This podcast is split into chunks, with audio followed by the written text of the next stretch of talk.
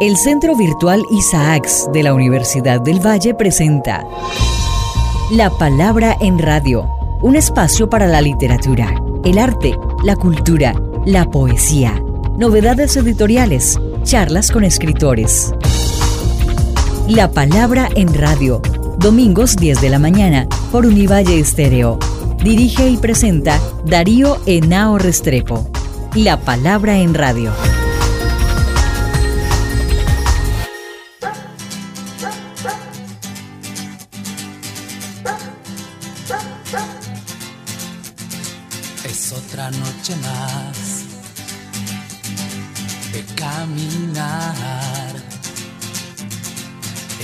Fin de mes sin novedad.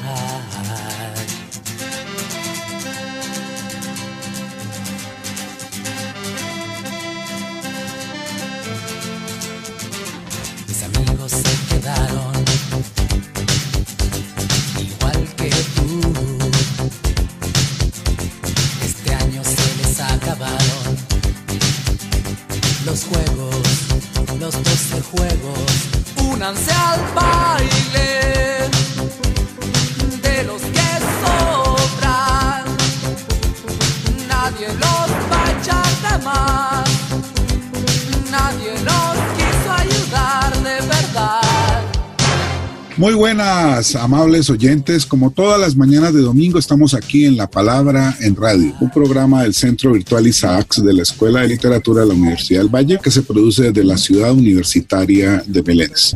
Hoy tenemos un invitado muy especial para la situación que está viviendo, que es el padre Luis Miguel Caviedes, padre metodista que trabaja en Siloé hace varios años y que nos va a contar mucho de su visión y de su experiencia hombro a hombro con estas comunidades que han venido luchando, protestando, especialmente sus jóvenes. Queremos conocer de primera mano su opinión. Nos acompaña Ren Narváez, una egresada de psicología de la Universidad del Valle que estudia ahora su posgrado de antropología en México. Y bueno, vamos a conversar aquí con el padre Luis Miguel en la palabra en radio. Bienvenido, padre Luis Miguel. Muchísimas gracias, Darío. Gracias por esta invitación. Y así también gracias, Juliet, por estar aquí también en este programa acompañándonos. Bueno, padre, contémosle a nuestros oyentes en qué consiste su trabajo? ¿Quién es usted en esta comunidad tan importante como es la de Siloé? Bueno, nosotros somos la Iglesia Colombiana Metodista. Venimos trabajando en Siloé aproximadamente hace tres años y pues en medio de todas estas situaciones lo que hacemos es un acompañamiento hacia las comunidades frente a actividades artísticas, frente a actividades comunitarias y tenemos pues un trabajo también con habitantes de calle en Siloé. Sin embargo, pues a partir de este paro cívico nacional decidimos salir a acompañar a los jóvenes en movilización, pero a los jóvenes también en el punto de resistencia, entendiendo que como iglesia tenemos esa caracterización de ser garantes de la vida, pero asimismo también frente al hecho de protesta que nos sigue caracterizando a la iglesia metodista en estos sentidos. Y hemos venido en un trabajo de acompañamiento en tres sentidos uno en temas jurídicos y derechos humanos, en el cual hemos a través de la Comisión Intereclesial de Justicia y Paz y diferentes colectivos de abogados poder ayudar a las personas que han estado capturadas, que han sido víctimas de los asesinatos, pero asimismo también a las personas que han resultado heridas muy gravemente, pero también en tema de derechos humanos con las amenazas que se han presentado en los diferentes espacios hacia los jóvenes y hacia las personas que han pues mostrado sus rostros en estas movilizaciones. Por otro lado, también estamos haciendo un acompañamiento en temas de ayuda humanitaria. Sabemos que esta es una situación difícil y frente al tema de ayuda humanitaria tiene que ver temas de alimentación prácticamente con las ollas comunitarias y asimismo con mercados hacia aquellos jóvenes que por encontrarse en estos puntos de concentración, en estos puntos de resistencia, pues sus familias no han podido recibir los alimentos alimentos correspondientes de lo que pueden realizar en sus trabajos. Y asimismo también una labor con diferentes organizaciones de ayuda psicosocial y psicoespiritual, porque entendemos que en medio de todas estas situaciones se genera un impacto psicológico y un impacto que a través de temas psicológicos y espirituales se pueden ayudar a mitigar estos impactos. La palabra en radio. La palabra en radio.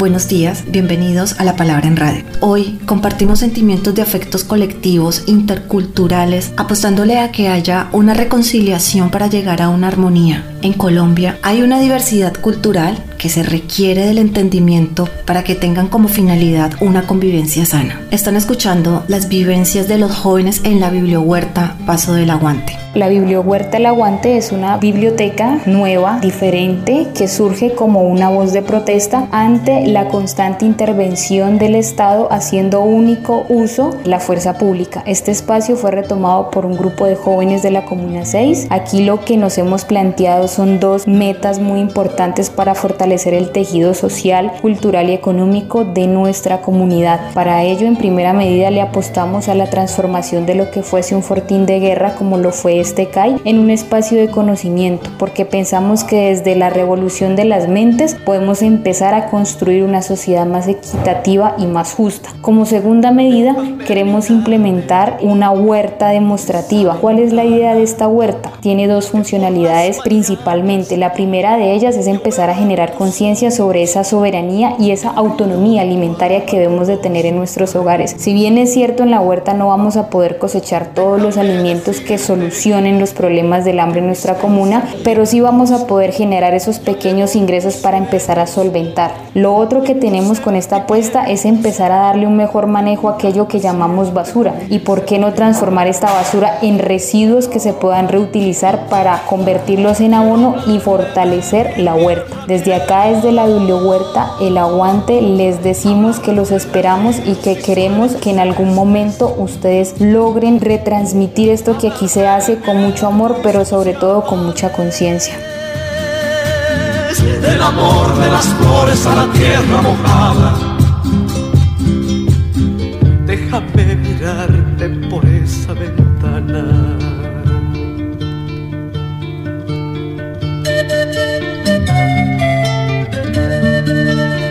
La palabra en radio hay una generalidad, dijéramos, en los medios tradicionales de Colombia de estigmatizar a estos jóvenes, de encuadrarlos siempre como vándalos, de afrijolarles a ellos el desorden y el caos que tiene otros intereses, otras fuerzas, a veces del propio Estado, a veces de fuerzas oscuras, que tienen otras agendas, pero que no tienen que ver directamente con estos jóvenes. Quiero, Padre, que nos diga su opinión de la humanidad de estos jóvenes, quiénes son, cómo los ve usted, sus ideales, todo lo que ha aflorado en estas jornadas de protestas en todo el país y en particular en Cali y en sus barrios como si lo ve. Bueno, tenemos que entender que Siloé son dos puntos de resistencia. Estamos hablando de la glorieta de Siloé y la nave. Estos dos puntos de resistencia tienen, digamos así, una caracterización de los mismos jóvenes. Y estos jóvenes son jóvenes del sector, pues en medio de todo, cuando empiezan ya las concentraciones, los bloqueos, a partir del 4 de mayo, que se toma la decisión de generar un bloqueo precisamente por el ataque que se presenta el 3 de mayo, me encuentro jóvenes con los que ya habíamos trabajado temas artísticos, pues anteriores trabajos con la iglesia y con las fundaciones con las que hemos trabajado. Esto me ha dado el hecho de evidenciar que son jóvenes de la misma comuna, jóvenes sin oportunidades de estudio, pero asimismo jóvenes sin oportunidades laborales. Algunos de ellos son graduados como técnicos del SENA. Sin embargo, muchos de ellos hoy no tienen las oportunidades laborales en medio de lo que están realizando.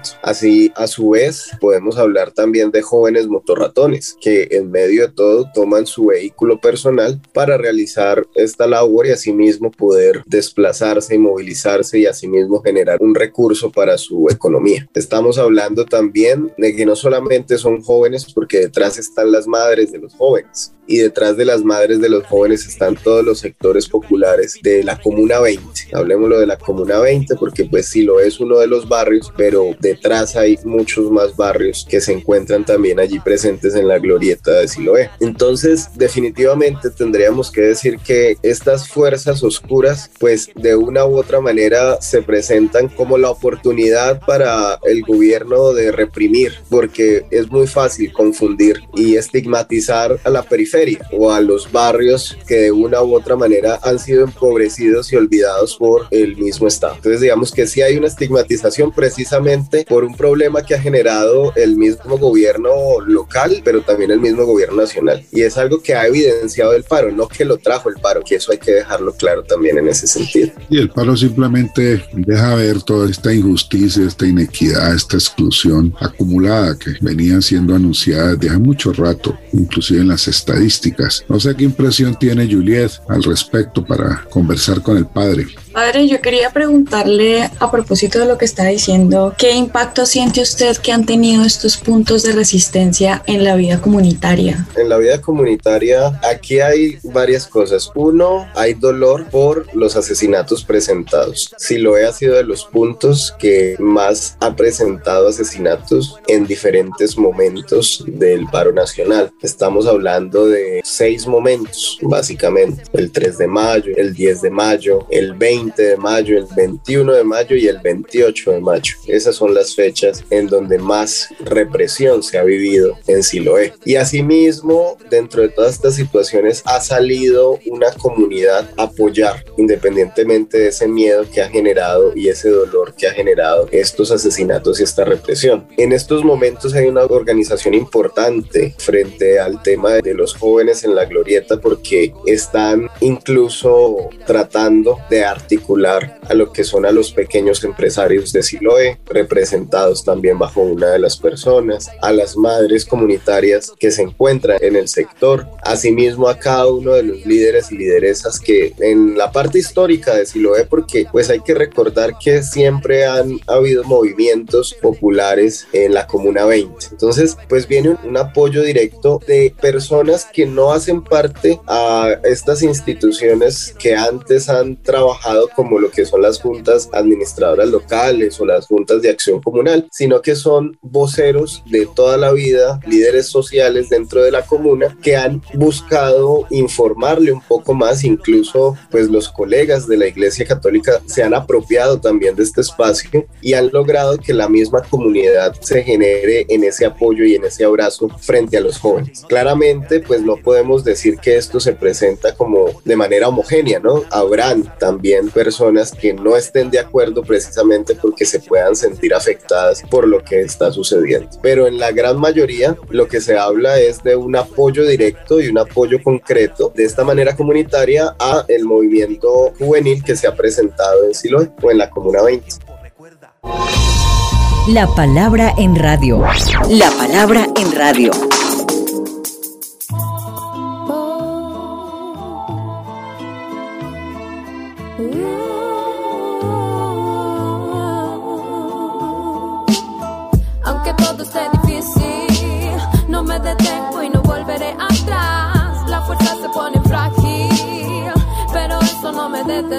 Hola, ¿qué tal? En este espacio pensamos realizar una huerta o un vivero donde los niños o la comunidad en general se beneficie de lo que nos puede dar la madre tierra. La idea es recordar que nuestros ancestros también lo usaron y tuvieron que ararla para poder conseguir su alimento. Queremos no solo aprender porque pues nadie sabe, somos puros jóvenes, pero con mucho emprendimiento y con ganas de salir adelante. Lastimosamente nos marcó lo que está pasando porque hemos visto cómo personas conocidas, amigos o simplemente compañeros como llamamos nosotros o camaradas han muerto en situaciones que nadie se lo imagina. La policía siempre ha sido muy represiva y necesitamos es un cambio desde los pequeños, las nuevas generaciones, cambiar todo ese odio que se vive y que se siente en la ciudad por paz y por amor, que realmente comprendamos el valor de la vida, que es lo primordial.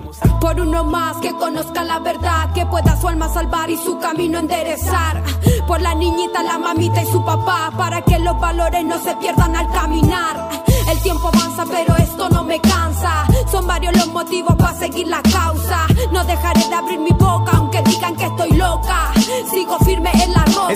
Es necesario obedecer al padre antes que a los adversarios. Que vayan pensando que todo lo que hago no es por escenarios, es por cada barrio, es por los sicarios, por los que viven la vida en La palabra en radio. Y sobre el tema de las ollas comunitarias, hay muchas experiencias extraordinarias que hemos visto en este mes. ¿Qué nos puede, dijéramos, puntualizar, Padre Luis, sobre el papel que tienen ahí las mujeres, la comunidad? ¿Cómo ha sido este proceso que es finalmente un proceso muy hermoso de solidaridad en donde la gente se encuentra? Es muy importante algo que recalcas ahí y es la vocería o el liderazgo de las mujeres. Y no solamente en las ollas comunitarias, sino también en esas llamadas primeras líneas. Creo que ha sido muy importante ese liderazgo apropiado de la mujer que lo que ha hecho ha sido unir a los diferentes grupos. Es muy interesante cuando uno ve que la voz de la mujer, en este caso de aquellas resistencias, que estamos hablando también de jóvenes que en algún momento tuvieron problemas por fronteras invisibles, pues se ha ido como matizando gracias a la voz de la mujer en este sentido, de mujeres que se han apropiado estos espacios. Y ya respecto a las ollas comunitarias, tendríamos que decir también que esto se ha logrado también evidenciando el hecho de hay una primera línea que se está desgastando, tratando de proteger muy ingenuamente con sus escudos, porque pues un escudo no detiene la bala de un fusil. Sin embargo, pues también se necesita fortaleza en la alimentación y entonces un grupo de personas que hacen parte de comités de discapacitados, de iglesias independientes, de mujeres más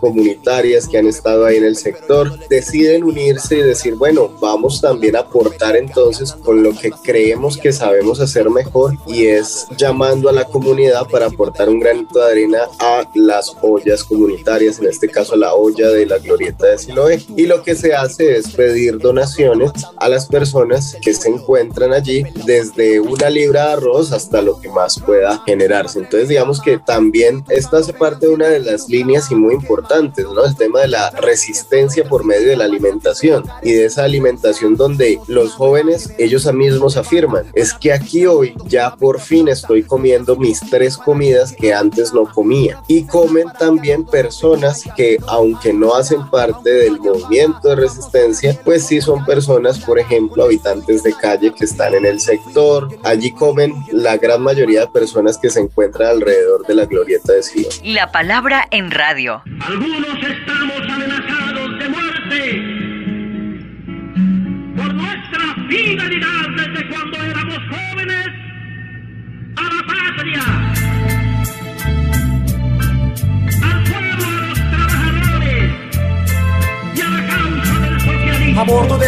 Me siento muy agradecido con las personas que han venido a donar implementos y pintura aquí para lo que antes era el CAI de la Reta Cali Palmira, porque se ha convertido en un espacio de paz y armonía, en donde podemos cultivar nuestros víveres y también se ha transformado de una manera totalmente diferente. Era un espacio en el cual la policía se resguardaba y nos disparaba y ahora es un espacio de paz y tranquilidad maíz y bilis, pero la noticia es la modelo y su cutis. Un oasis en medio del desierto es este paréntesis, el croquis del cáliz en crisis atrapado en mi crucis. Trombosis colectiva, niñas sueñan con ser vivas, digestivas, tu mente ya está vendida. ¿Cuánto costará tu compis? Lo mismo que el chasis, la máscara vuelta a pis que disfrazan de mentiras un mundo de matiz gris. Bienvenido a mi metamorfosis, un brindis por aquellos que casi sobreviven, que casi escapan del crimen. Una pregunta, ¿usted que estos puntos han tenido algún impacto en la disminución de la delincuencia o de la violencia en la Comuna 20? Digamos que esto ha tenido momentos. Estamos ya hacia el mes y largo. Las tres primeras semanas se presentó una disminución completa en donde el hecho de poder unirse en medio de la resistencia a varias personas de distintos barrios que de una u otra manera pues estaban en, en estas discusiones de las fronteras invisibles trataban de mitigar como todos esos espacios de violencia. Sin embargo, también cabe decir que llegan nuevas bandas delincuenciales a tratar de controlar el territorio. Y pues en este sentido, sí como que se sale un poco de las manos porque una de las preocupaciones es, en este momento la Comuna 20 no tiene policía dado el hecho en lo que se presenta, porque toda la Comuna 20, independientemente de lo que está pasando y lo que he podido escuchar en los diferentes barrios, es que la policía se fue después de haber asesinado a nuestros jóvenes. Y esto es una perspectiva que es comunitaria. Pero entonces también hay una preocupación y es estas bandas delincuenciales están controlando territorios y entonces cómo se va a generar ahora la seguridad en el barrio, por ejemplo, o en los barrios. Entonces digamos que sí hay una problemática, sí hubo momentos en donde se bajó un poco el tema de la delincuencia, de la inseguridad, pero asimismo ahora como hay esas otras fuerzas, otros actores que quizás desconozcamos, pues entonces también vienen nuevas formas de violencia que se puedan presentar. Parece duro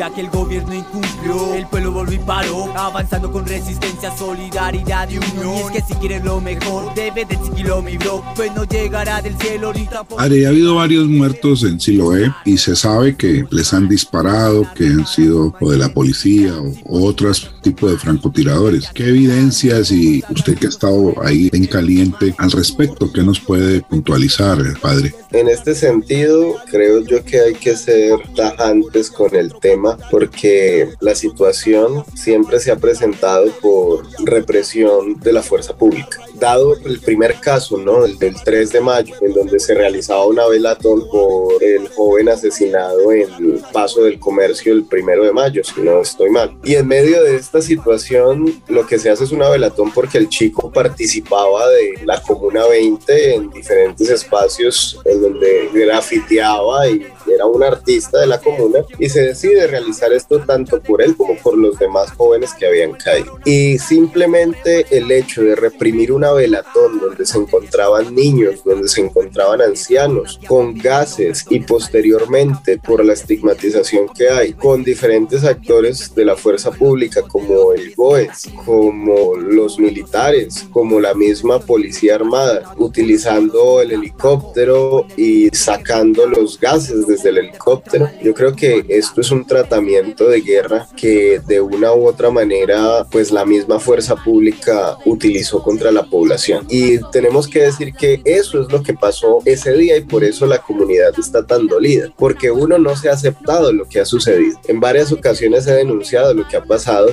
y el mismo secretario de seguridad de acá de Cali lo que ha dicho pues en su momento lo que fue el señor Carlos Rojas es que no, eso está en manos de la fiscalía porque realmente nosotros sabemos muy poco de lo que sucedió el 3 de mayo. Asimismo nos contestó el alcalde, no, no supimos muy bien, cuéntenos ustedes que son la comunidad qué pasó el 3 de mayo. Si esas son las respuestas de las autoridades de la ciudad, entonces, ¿quién está bajo el control de la policía que en medio de todo está realizando esta represión? De ahí para allá se han presentado civiles armados atacando a la población, como fue el anterior 28 de mayo, que después de la gente irse a manifestarse a la movilización hacia Univalle, llegan hasta el barrio, entran por la glorieta y les empiezan a disparar civiles armados. Incluso hay videos por allí de quiénes son estas personas que han atacado. Entonces podemos decir y evidenciar que de una u otra forma la misma fuerza pública y aquellos civiles armados son los que están atacando la comunidad.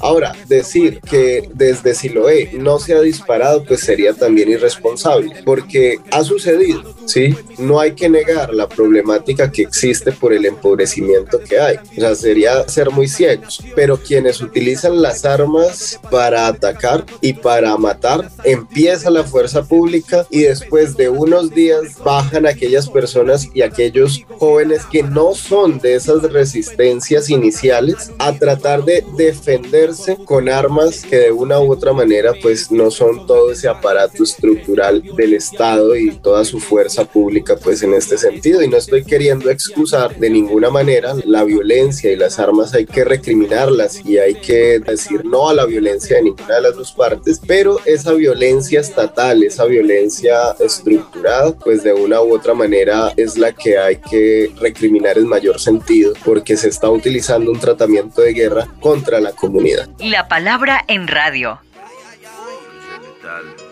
Soy la voz que no se calla, soy arenga.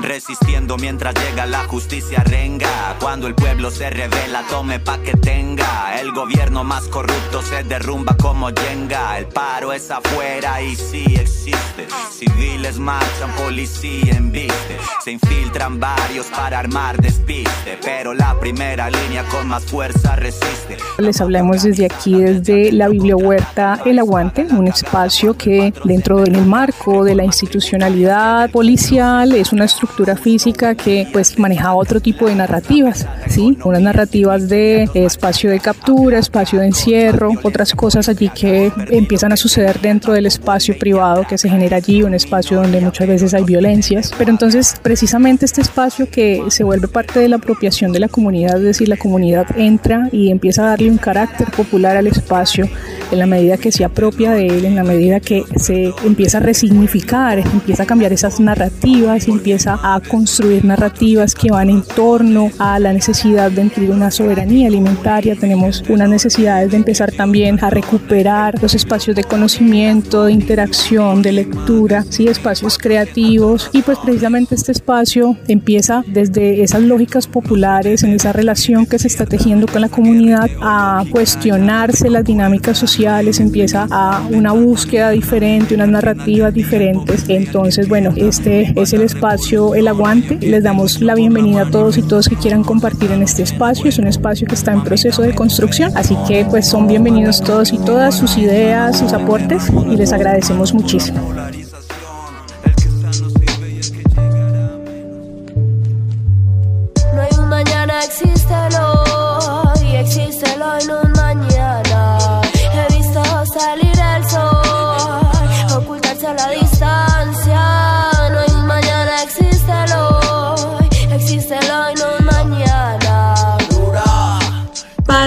Creación de estos puntos también es un reclamo por lugares de encuentro en la ciudad, como para estos jóvenes.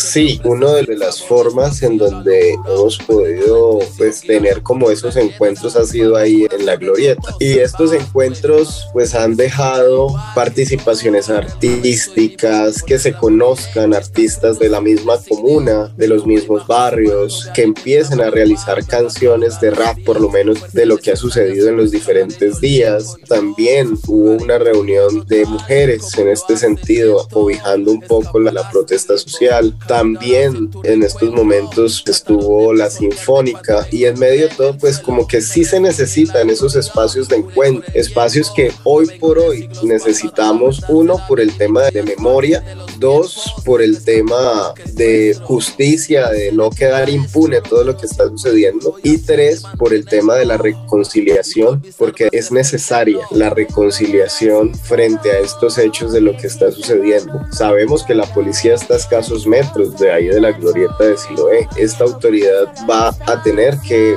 volver a tomar el control. Ese proceso de negociación que se ha iniciado con el decreto de garantías, con la primera reunión con la Unión de Resistencia de Cali, en donde están representados los jóvenes de los distintos puntos. ¿Cómo ve usted esto y dijéramos desde Siloé cómo ha sido el proceso? Bueno, hay que tener en cuenta que anteriormente en Siloé, digamos que la estrategia del gobierno fue centrarse en escuchar las diferentes comunas, ¿no? Y esto desarrolló también como una queja porque fue como tratar de desbloquear los puntos uno por uno. Por eso se forma la URC, la Unión de Resistencias Cali, precisamente diciendo, no, hay una mesa y esta mesa lo que realmente quiere hacer es presentar un pliego bajo primero el tema de garantías frente a la vida y a la no persecución de las personas que se encuentran en los diferentes puntos de concentración o de resistencia o de bloqueos.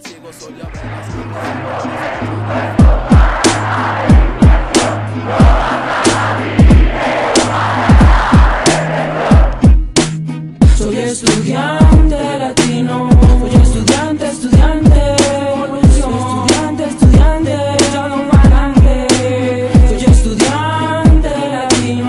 Estamos aquí desde la Bibliohuerta El Aguante, un espacio que nace en el marco del paro nacional, pero que empieza a adquirir otras narrativas, otras historias, empieza a construir otras relaciones. Este espacio que ha sido apropiado por la comunidad que antes pertenecía o estaba enmarcado en la institucionalidad policial, en este momento se resignifica, empieza a tener una relación muy diferente con la comunidad y la comunidad en este espacio de resignificación empieza a constituir este espacio como un espacio de paz, un espacio armónico, un espacio de creación, un espacio performático, ¿sí? un espacio en donde constantemente pasan cosas, donde constantemente se están construyendo cosas. Entonces, pues esta Biblia Huerta entra en una búsqueda por empezar a recuperar espacios de conocimiento, espacios intelectuales, espacios literarios, espacios poéticos. Y bueno, en esas estamos. Les damos la bienvenida a todos y todas por acá.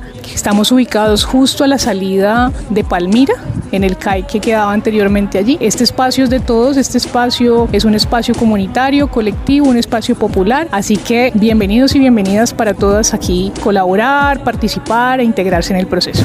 Están escuchando las vivencias de los jóvenes en la Bibliohuerta Paso del Aguante, que buscan un camino para el mejoramiento de su calidad de vida, de sus ideales, en aspectos como la salud, la educación, la cultura, sus representaciones a través del arte y el tul. En NASA significa cerco. Es un espacio de tierra, es una huerta cerca a la casa donde se intercambian saberes, se fortalecen valores y se protegen los vínculos familiares. Estas huertas para los jóvenes de la Comuna 6 es el pensamiento, es una recreación de la memoria colectiva. Este proyecto de vida está localizado en el antiguo CAI en la vía recta Cali-Palmira.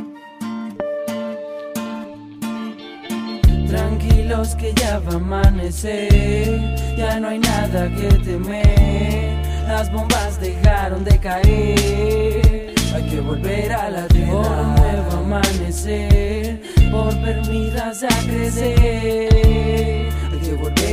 Padre Luis Miguel, le agradezco muchísimo por haber estado aquí en la Palabra en Radio, a Juliet Narváez que nos ha acompañado. Tendremos oportunidad de tener otra entrevista aquí en nuestro programa y para nuestro periódico La Palabra. Padre, le agradezco muchísimo. A nuestros oyentes los esperamos en una próxima oportunidad. Agradezco a Shirley Sainz Mosquera en la producción general, Fernando Patiño en el sonido. Quien les habla, Darío Nao Restrepo, los espera en una próxima emisión de La Palabra en Radio aquí en la 105.3 de la FM Univalle Estéreo.